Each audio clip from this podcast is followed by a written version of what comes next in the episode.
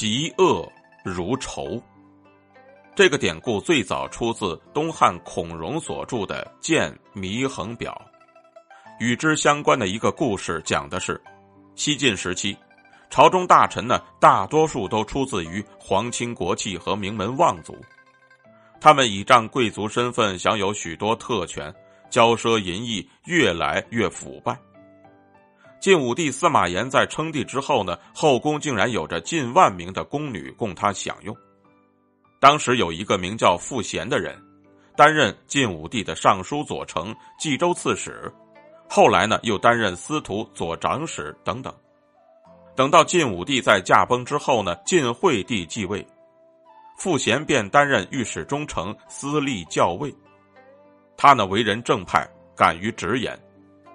有一年，各地发生了饥荒，许多百姓流离失所，背井离乡，冻死、饿死者不计其数。当傅贤了解到这些情况之后呢，立即向晋惠帝陈奏百姓没有饭吃。晋惠帝呢就不解的问道：“那他们为什么不吃肉粥呢？”傅贤在听完之后呢，啼笑皆非，便细细的把百姓之事讲给晋惠帝来听。晋惠帝听完之后呢，就问道：“那一清之见该如何是好呢？”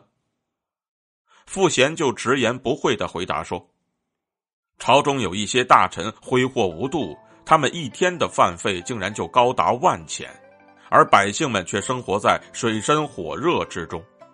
他们如此奢侈腐化，朝廷应该严加惩处，屡教不改者依照国法处置。”晋惠帝在听完之后觉得很有道理，便说道：“言之有理呀。”爱卿如果发现何人挥霍无度，视国法于不顾，都可按此条例进行惩处。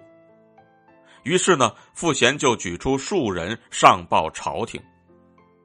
那些平日里趾高气昂的贵族们，觉得傅贤呢不能够把他们如何，心里是满不在乎。傅贤面对这些顽固不化的皇亲国戚们，并没有气馁，他多次上书惠帝，尖锐的指出。奢侈之费甚于天灾，而正是由于他的劝谏呢，晋惠帝终于下定决心罢免了一些官员。从那之后呢，朝中的大臣因此心中惧怕，全都有所收敛。于是呢，人们就全都说傅贤为官严正，嫉恶如仇。